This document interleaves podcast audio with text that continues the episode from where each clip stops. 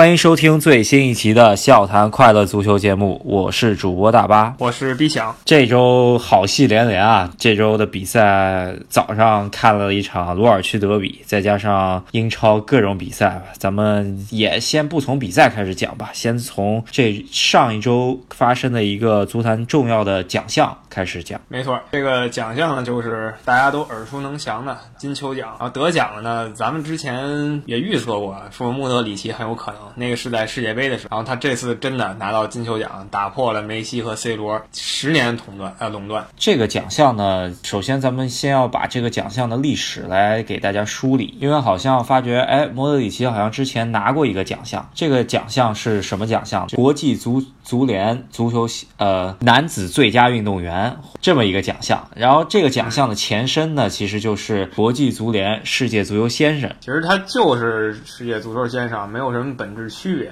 那为什么要改了这么一个奇怪的名字呢？因为世界足球先生这个奖和刚才我们说的金球奖，在这个二零一零年的时候啊，合并成一个奖。然后呢，这个奖呢叫做国际足联金球奖。然而，这个奖项从二零一零年呃活到了二零一五年啊，这中间呢就发觉，哎，只有两个人在这个历史阶段获得了这个奖项。对，六届啊，六届这奖，男子运动员就给俩人，那哪两个人大家都知道，一个是梅西。另一个是 C 罗，所以说他们就又把这两个奖劈开了。金球奖呢还叫金球奖，世界足球先生呢改名叫做世界最佳男子运动员，其实一个意思。把这个奖劈开呢，我觉得当时也是就是想让呃，因为世界足坛这么多比赛，对吧？在不同领域，在国家队、在俱乐部都有不同。呃，出色发挥的球员，想让大家多来分一杯羹吧，我觉得，来表彰一下在不同领域获得成绩的男子运动员吧。特别是，没想到啊，这一届在两个奖分家之后，又再次聚集到了同一个人身上。莫德里奇得奖的这个事儿引起了不少争议，就是有个争议怎么说呢？说莫德里奇在今年之前一直是最被低估的球员，但是拿这两个奖以后，就成为最被高估的球员了。你怎么看这个说法？原因？之一主要是这个赛季在 C 罗走掉之后，皇马的战绩一落千丈吧。呃，当然也有齐达内离开的因素，C 罗走掉的因素。但是你作为一个中场球员，你可能给前场的火力支援特别多，你不可能什么事儿都办了嘛，对吧？你不可能把球也进了，球也传了，对吧？不可能自己传给自己去得分嘛，对吧？所以说，嗯，皇马整体再加上教练动荡，战术。可能没有像原来那么好，大家状态往下走。呃，莫德里奇在新新赛季吧，皇马的战绩不好，这主要是大家的一个论点之一吧。但是我觉得，在不管在世界杯上，在去年的欧冠，就是上个赛季的欧冠的一路走过来，莫德里奇确实特别重要。两个奖项综合来看，莫德里奇应该。还算实至名归吧，我也同意。主要是今年跟平时不太一样，今年有世界杯，一般有世界杯的时候呢，世界杯的这个戏份啊就明显要更重。其实想一想，C 罗、梅西。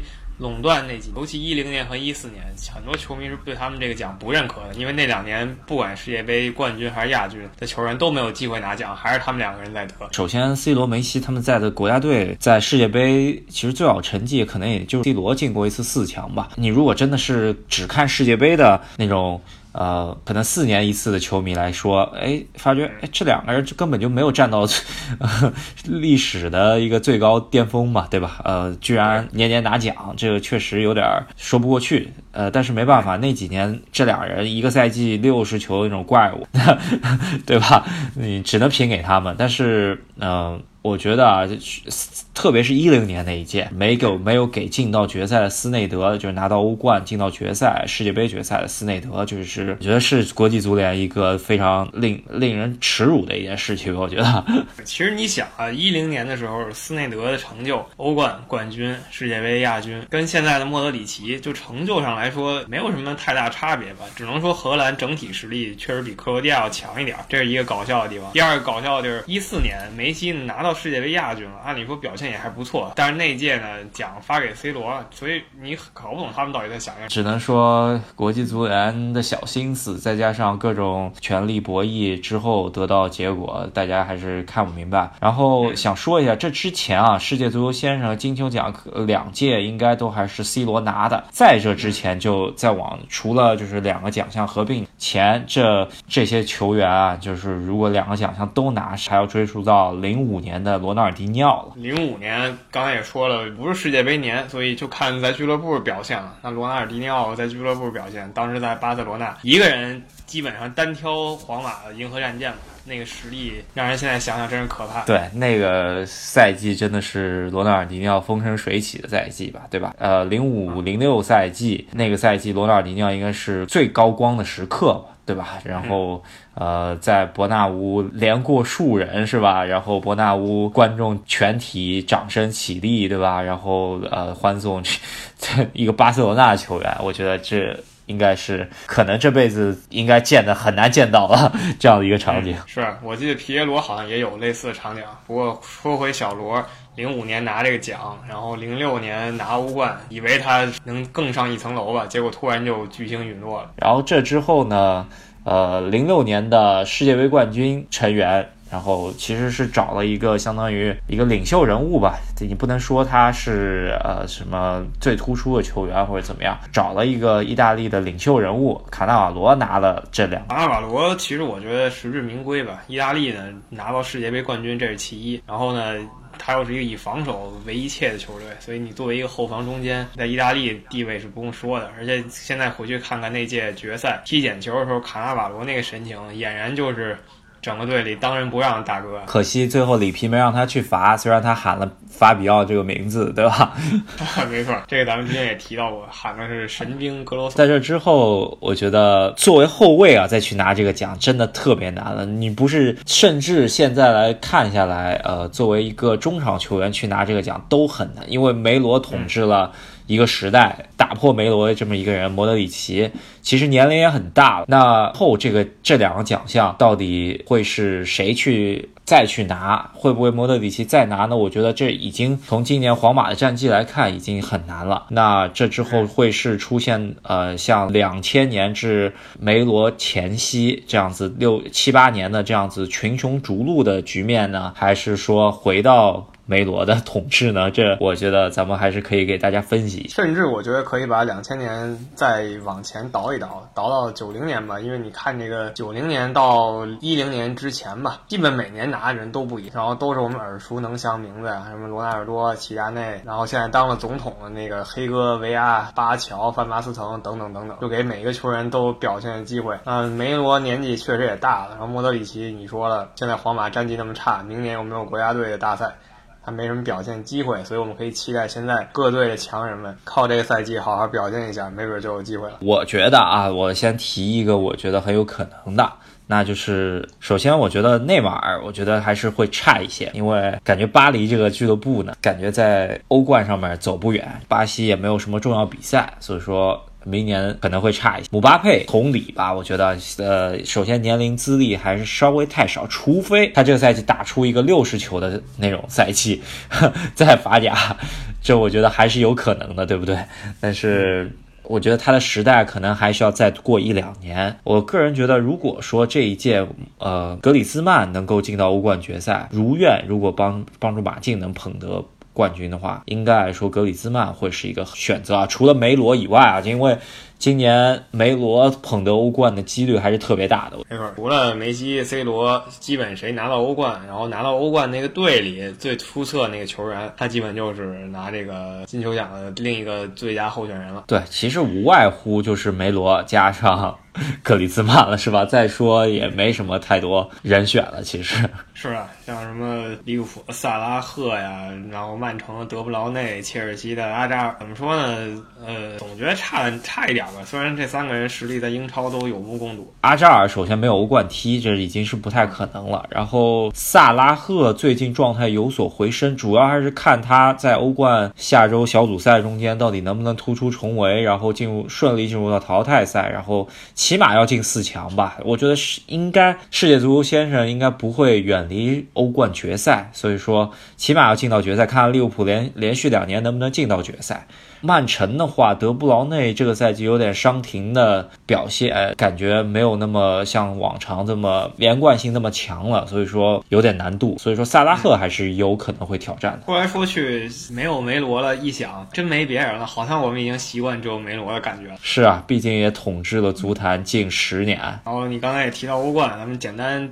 预呃预告一下，下周欧冠有两个组要进行生死战，其他组呢基本已经啊、板上钉钉了，没有什么悬念。主要还就是巴黎和利物浦那个组，那不勒斯那个组，还有国米、热刺、巴萨那个组吧，对吧？具体谁场谁怎么才能出现？我觉得咱们在这儿说的话，大家可能也记不住，可能也一时想不过来，去网上搜一下就行了。这个媒体们都给大家写好了，反正很复杂这个出现情况。但是千复杂万复杂，你赢球就行，要不赢球的话，你就得看别人脸色，对算小分儿，就跟中国男足似的。对，欧冠的事儿咱们等下周踢完再说，然后咱们讲一讲这。这周末最激动人心的几场比赛吧，先讲英超吧。英超这边呃，主要是最近英超德比特别多，然后呃，上周阿森纳北伦敦德比就打得特别火爆，是吧？这边上周还有利物浦和埃弗顿那个诡异的进球，那个莫西塞德郡德比是吧？那个莫西塞德德比那个进球，呃，推荐大家看一下吧。这个搞笑程度确实很世所罕见，就是你很难想象英格兰的皮克福德，大家一直说。终于出了一个很稳的英格兰守，但是他还是继承了英格兰守门员的光荣传统，关键时刻掉了个链子。然后那个球的话，应该是咱们群里面也是多次提到了。我觉得主要是范戴克踢完就走，那门将有点皮克福德，他有点掉以轻心了吧？最后时刻不想给别人一个角球，就有点犹豫了。没想到 这球也。正好赶了点儿了，然后把这 这球居然掉到奥里奇的脑袋上，然后把球球给顶进了，是吧？对。而讽刺的是，这个奥里奇其实以前是个妖人嘛，最起码不管是游戏里还是说各国球探都说他很有潜。但是呢，他在职业生涯最黄金的上升期，在一场跟埃弗顿的比赛里被对方恶意犯规弄了个重伤，然后从此以后状态就回不来了。当然呢，他这次复出回来以后，就正好面对埃弗顿来了个绝杀，所以有时候觉得天道好轮回是吧？也一个是他，还有一个就利物浦刮彩票也刮了不少人吧，对吧？之前还有一些什么巴贝尔是吧？最早的时候，巴贝尔，呃，天才少年，然后感觉一下子就陨落了，是吧？反正巴贝尔现在焕发第二春了。还有就是已经不知道去。去向何处？马尔科维奇啊，对吧？这这个球员也是当年吹了欧洲最好的一个苗子，然后现在也不知道去向何处了，是吧？他应该还在利物浦，不过什么机会都没有。他好像也不愿意转会，反正这哥们儿彻底废了，因为已经二十四五了。你说还是一点机会没有，你还踢个什么劲？加上英斯，对吧？这个球员之前是英超踢出来二流球队的一个主力，然后被利物浦买过来，本来是一个主力替补的角色，呃，也是重伤吧。而他是两次重伤，在南南安普顿踢的也还算可以，但是好像教练不是特别重用。哎，反正就是伤病啊，非常毁一个球员。能说伤病毁的人太多了。曼联那个哈格里夫斯也是公认天才，最后也就没踢出来，还到还到曼城混了一阵子。啊，伤病我觉得毁的最厉害的应该还是斯图里奇吧。嗯，确实是啊，斯图里奇少有的那种英格兰潇洒型前锋吧。英格兰要不然赫斯基这种破城锤，要不然那种又欧文这种快，是吧？像斯图里。几种慢慢悠悠的一脚远射的球员不多，也是被伤病所困扰吧。真的是，呃，利物浦锋线人选这些年真的还是挺多的。说实话，能够一直。出进球数的，我觉得也只就整个赛季表现非常稳定的，没有被伤病困扰，可能也就。苏神很神奇啊，我几乎没见苏亚雷斯受过伤，他其实被侵犯非常多，但他真的没怎么。对，而且他踢球的那种风格都是那种扭来扭去，很容易把脚踝扭着的，但是他就是天赋异禀吧，只能说。可能真天赋异禀，他动作什么很鬼魅，但就是不受伤，所以这这很难，哎，没办法，人就这样。利物浦这一场，萨拉赫感觉状态回升啊，是吧？把门将都给过了，过得干干净净，推空门。他那个过完了以后，看那个机器评分，直接把呃伯恩茅斯那门将给了个三分。就是最后总评三分，然后萨拉赫也戴帽，戴帽以后呢，他说把这个最佳球员的名誉送给出场五百次的米尔纳，也算情商比较高吧。这肯定啊，米尔纳真的是英超活化石了，应该。米尔纳见证英超 N 个时代啊，利兹联火的时候他是利兹联新秀，然后利兹联崩了呢，他去。纽卡斯维拉，纽卡斯，纽卡斯尔，然后又去阿斯顿维拉，然后呢又见证了曼城的金元足球崛起，然后现在又来利物浦，他算是走遍英格兰了。这边来说的话，曼联这边穆里尼奥缓了一口气，我觉得穆里尼奥用一场大胜啊，疯狂续命。然后看球迷调侃什么如何科学养。呃，我觉得英超另外十九支球队都还是希望穆里尼奥继续执教曼联的吧，对吧？因为少了一个真四的一个曼联真四这套阵容。怎么说应该也是真四吧，不至于说连真四都不至于。现在这个战绩肯定是比他们的预期差了。他这个阵容按理说是争冠阵，但是现在踢成这样，教练肯定逃不了责任。但是这场突然发现呢，他把博格巴撤下去了，踢的反倒行云流水。对，一个是博格巴撤下去了，两边技术球员用的多了，马塔和呃卢卡库同时首发。这上一场卢卢卡库、马塔都没上，对吧？然后呃卢卡库这一场也算找回点状态吧，虽然门前推进一个，但是有一个助攻。总体来说，穆里尼奥不用马塔，我觉得这就是一个大败笔。现在感觉马塔就找回点感觉了吧？但是怎么说呢？这次赢了富勒姆，是英超目前副班长倒数第一的球队。你说穆里尼奥？通过这场虽然续命了一秒啊，但是不知道他能有多大说服力，还是看圣诞赛程吧。这个是最考验英超教练的时刻。题外话，呃，富勒姆这边炒了他们的教练，然后雇佣了著名的补锅匠啊，就是说我感觉这个赛季可能拉涅利如果能调教好，能平稳保级，下个赛季很有可能会发发威。我觉得，其实富勒姆人还配人员配置挺强的，真的，你看看他阵容，许尔勒什么的在有拉涅利这种教练在。不是没可能啊！英超混的教练非常多的，他们混来混去，彼此之间其实挺了解。英超这边的话，应该说最最关键的一场比赛，或者说是，呃，其他比赛打完之后，这场比赛应该是焦点战啊，这那就是原来。第四的切尔西踢这场比赛开赛前的榜首球队吧，曼城这场比赛本来是我想的是怎么着，连热刺都踢不过切尔西，能赢曼城，然后这这真是一物降一物，我觉得 主要这个有点大热必死的感觉吧。而且进球的两个球员，一个是常年踢工兵的坎特，一个是中后卫大卫路易斯，就都不是那种进攻呃都不是进攻球员吧，所以也挺有意思。对，首先切尔西这场比赛稳扎防守，然后中场。呃，上了几个球员都还算防守型的。呃，发觉哎，萨里的球队在防守稳固的情况下，喜欢用前场，不喜欢用中锋的这个打法打防守反击。然后他把前场几个小快灵的球员状态确实调得不错，这跟他之前在那不勒斯呃打出名气的死亡三小还是很接近的。虽然阿扎尔在做中锋的情况下，他的个人说直接威胁球门的能力受到了很大的阻碍吧。然后呃，但是他。个人的拿球啊，确实还是很稳当，再加上佩德罗、威廉状态都还调得非常不错，然后打反击的时候把坎特的进攻能力拉开了哇这场，然后在打反击的时候，呃，在中场弧度弧度左右，坎特能够有一脚射门，因为之前大卫路易斯在讽刺 C 罗的一段话中间，他说，呃，坎特在一次训练中间能进七个球，比 C 罗进。所以这次两个人都没打脸，坎特也进了，大卫路易斯也进了，都可以。这场球比较激情的，再次看到大卫路易斯激情滑跪吧，这个这滑跪我觉得得有两三年没见过。对，这滑跪长度可以绕场一周啊，非常可怕。对，我觉得大卫路易斯。之前啊，我甚至不认为他能够这个赛季一直稳坐主力啊，因为上一场被孙兴民爆爆的感觉就是小学生的那种防守吧。我觉得萨里有可能要把他取代掉，但是没想到这场又回到了熟悉的这种感觉吧。但是感觉他的魂丢了。自从一四年半决赛巴西对德国那场一比七惨败之后，他当那一场他是呃巴西队的队长，我感觉他的足球的魂丢了，就状态一直。找不回来，那这场感觉看到了熟悉的大卫·路易斯。那一场球，我感觉踢完以后。他可能就是就想把职业生涯混到最后也就完事儿。然后现在这场，今天这个呢，确实久违了吧？而且面对是曼城，几个月前社区盾杯，他也是在被曼城爆了一回，所以现在能把这一箭之仇还回来也挺。这边来说的话，我觉得瓜迪奥拉他的战术变革吧，在英超中间还是需要继续摸索一下。当斯特林真的被阿斯皮利块给封锁住了。之后，热苏斯直接威胁球门的能力真的有限，对吧？阿圭罗这边到底怎么样？还有萨内到底该怎么使用？你如不能老靠马赫雷斯去做内切射门，是吧？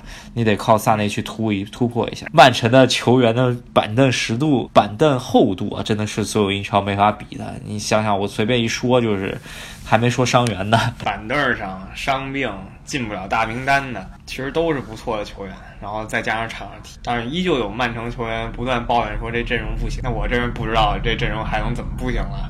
这要再不行的话，我觉得只能去游戏里组阵看看吧。这个赛季，我觉得现在呃，局势发生了质的转变吧。利物浦抢先一分，在进入到真正的圣诞魔鬼赛程之前，占了一个小优势吧。希望出圣诞魔鬼赛程的时候，就是这个一月三号，给大家预告一下，这场比赛应该是去定义这个赛季的这场比赛吧。呃，应该就是曼城主场打利物浦，但是前提是两个队在圣诞赛程都不掉链子，而且看英超这么多年了，拿到半程冠军真没什么用，因为半程冠军那一瞬间，圣诞赛程才刚刚开始。看过多少半程冠军，圣诞赛程一波下来。直接就变成争四了，原来可是最大冠军热门，所以说现在没有任何骄傲的资本，而且利物浦还要碰一个最讨厌碰的这个百大巴穆里尼奥，还有一个今年神经刀狼队吧，经常能赢强队，还有今年并不弱，而且。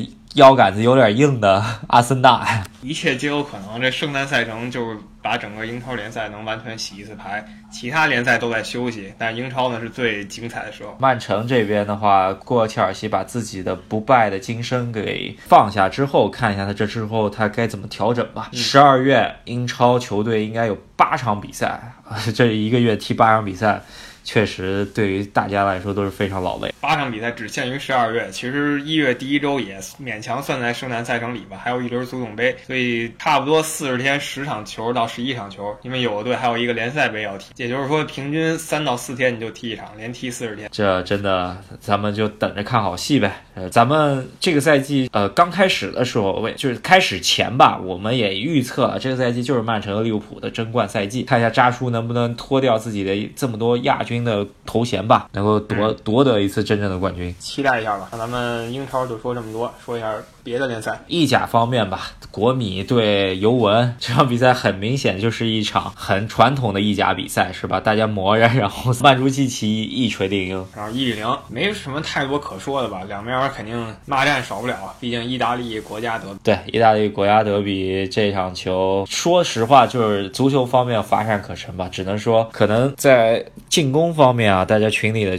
呃群友也说了，斯帕拉蒂斯斯帕莱蒂作为教练来说突。破性不大吧，是吧？碰着尤文的铁链式防守，阿莱格里这种防守确实非常难。而且尤文现在在意甲领先实在太多了，就算这场国际米兰拿下尤文图，差距还是非常大的。所以说这个意甲这几年真的有点失去乐趣。然后我们来看一下德甲方面啊，非常令人期待的比赛啊，就是这周末前应该就是鲁尔区德比啊，鲁尔区德比这场比赛打的火爆，一比二，英格兰小将桑乔绝杀，是多特。蒙德这赛季经常有这个啊神兵出场吧，一个是西班牙人帕科，平均三十分钟一球。这个效率已经让人无法相信了，但他确实是这么强。然后还有这个桑乔，英格兰难得有一个小将国外踢球，没在大英当他的大爷。上一个应该就是戴尔吧，之前在呃葡萄牙踢球的，现在回到热刺。我估计桑乔回英超也也是倒计时吧。我觉得踢踢两个赛季肯定就买回英超，毕竟户口本值钱，绝对是时间问题。啊，德甲这这一轮过去以后，值得关注是拜仁悄悄的回到第二名了，虽然落后第一名多特蒙德九分吧，但是。是啊，可以看拜仁终于有点那个节奏了，但是目前来说，他争冠希望已经小很多了。冬歇期之后，其实还是有的看。多特蒙德这个赛季状态不错，然后呃，感觉上来说也是腰杆硬了吧？我觉得是跟天津权健支援他的这个球员是吧？维特塞尔很大关系，我觉得。维特塞尔在多特表现非常好，前一阵子看他有一脚传球，想象力也是无限，直接传了一脚，直接从这个右路啊，直接给了一个左路，然后。正好走了那边一个防守队员都没有，然后他队友直接拿球单刀了。在客场赢得鲁尔区德比这件事情还是非常难得的。鲁尔区德比也是世界非常疯狂的几个德比之一了。呃，据说在沙尔克主场的城市啊，如果有一个呃，就比方说城里建了一个建筑，如果他不小心把建筑涂成了一个黄色，然后大家全城球呃市民啊，他经过那儿都会喷喷上蓝色油漆，把它把那儿填成蓝色的。这很激烈啊，但是感觉还是没有南美某城市德比凶残。对，那毕竟已经把球员的大巴都给砸了，然后都不敢在那那里继续踢比赛了。给大家预告一下吧，咱们录制当天。呃，这场比赛还没有踢，但是应该很快就踢了，就是南美解放者杯的决赛第二回合。第一回合是二比二，博卡青年应该是手握，呃，博卡青年应该是这场比赛应该是他想要多拿客场进球吧，原来他丢的客场进球的优势呃劣势。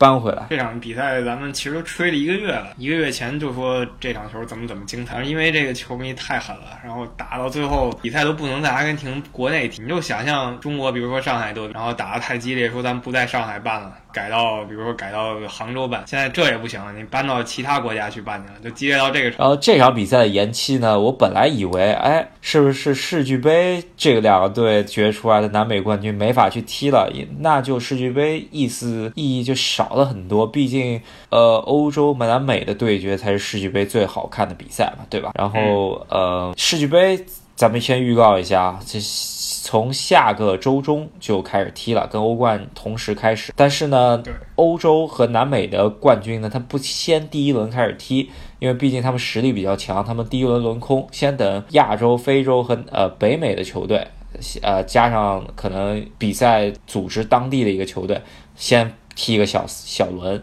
然后决出来的下下一轮才跟南美和欧洲，他们直到十二月十八号和十九号，皇家马德里和这个解放者杯冠军才会加入到世界杯中。所以说，解放者杯冠军不用担心，赢了以后直接飞阿联酋备战世俱杯就。其实这样的节奏也挺好的，毕竟一个在伯纳乌，一个就在阿联酋，其实飞一飞也不远嘛，对吧？继续 继续浪一波。反正最后咱们再扯一个关注很低的联赛吧，就是美国大联盟联赛。为什么要说这个呢？因为有一个刚成立两个赛季的球队，就是这亚特兰大联队，今天居然就夺冠了，就夺到了他们的总冠军。因为美国的赛制比较奇葩嘛，跟别的地儿不太一样，类似于他们 NBA 的感觉，有一个总冠军季后赛决赛啊，所以最后总冠军是这个刚刚两岁这个冠军之师吧，主教练是马蒂诺，大家应该也耳熟能详。可能大家没想到，哎，他怎么居然跑？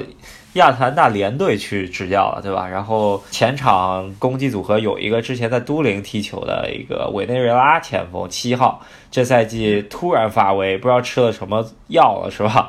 他空出常规赛三十一球吧，然后非常可怕。我觉得中超。各俱乐部老板是不是可以关注一下？说已经被关注了。其实上赛季已经好像已经是破了记录，他就开赛时候比较稳，然后踢到中期就非常爆发，然后这赛季就继续抢。这队守门员也是古赞，这个看英超的球迷也比较熟悉，比较小众的球员，但是挺有特点。替补球员肯尼迪琼斯，这也是英超老油子是吧？虽然他是替补前锋，整个队伍吧，舰队到真的踢这个比赛啊，真的 没想到两个赛季能够最终夺得这么一个冠军啊！说明美国职业大联盟的水平其实也就那么回事儿吧，是吧？其实真就那么回事儿。你想恒大入主广州队，到拿到中超冠军有几年是吧？没几年，就这感觉。你其实其实其实去看这个美国足球总决赛第一个失球，让人跌破眼镜。这个联赛水平其实还有待提高，但是整体的体育氛围还是不错吧，对吧？我甚至觉得这个冠军的实至名归性还没有恒大强，毕竟恒大也是集了大半个国家队在那儿踢，然后加上。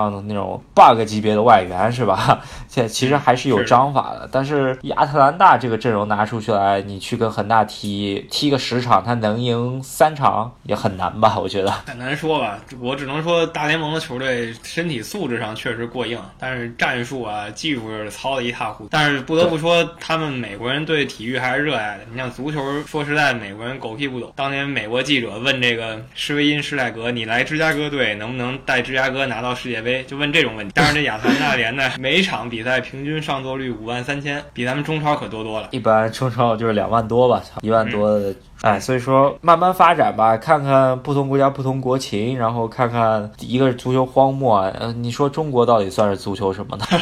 对中国这基本没法定义吧？美国是荒漠，中国真不知道怎么定义。就看看吧，接下来的英超赛程还是非常激烈，我觉得。反正十二月份精彩比赛非常多，大家翘首以盼。欧冠、英超，再加上世俱杯。在这之后就是亚洲杯，哎，真的是好戏连连，我觉得。今天也就总结这么多，然后咱们这节目也正好发了一百期了，啊，感谢大家这么久来支持吧。对，这一百期，说实话，在世界杯中间发的比较多。后来咱们也确实，呃，我跟毕强两个人也是在百忙之中吧，在每周抽时间录，有的时候可能真的忙了，就这周就错过了。也是希望大家多多见谅。咱们还是一有时间，一有好的比赛，只要有空，咱们就会给大家录，然后想办法给大家总结。各种话题，大家想听的啊，也是我们在做这个节目，同时呢，我们也在积攒我们对于足球的知识面。说实话，之前英超、欧冠、中超关注的比较多，德甲、意甲可能看的就少了，西甲甚至。呃，但在做这个节目的同时呢，咱们有一个这么一个球迷群，是吧？然后大家各种球迷在里头都畅所欲言吧，把我们自己对于足球的知识的补充也是得益甚多。没错，就是这感觉，所以多讨论，然后喜欢我们节目的话，多多支持，多点赞。多订阅，这就是我们最期待的了。感谢大家，这一百集大家走来都不容易。然后想要加入我们群的朋友们，给我给我们赫斯基大帝私信，然后我会给大家加拉到我们的这个群里面吧。好了，那这这一周的笑谈快乐足球节目就到这里，下周再见。好，咱们下周再见，拜拜。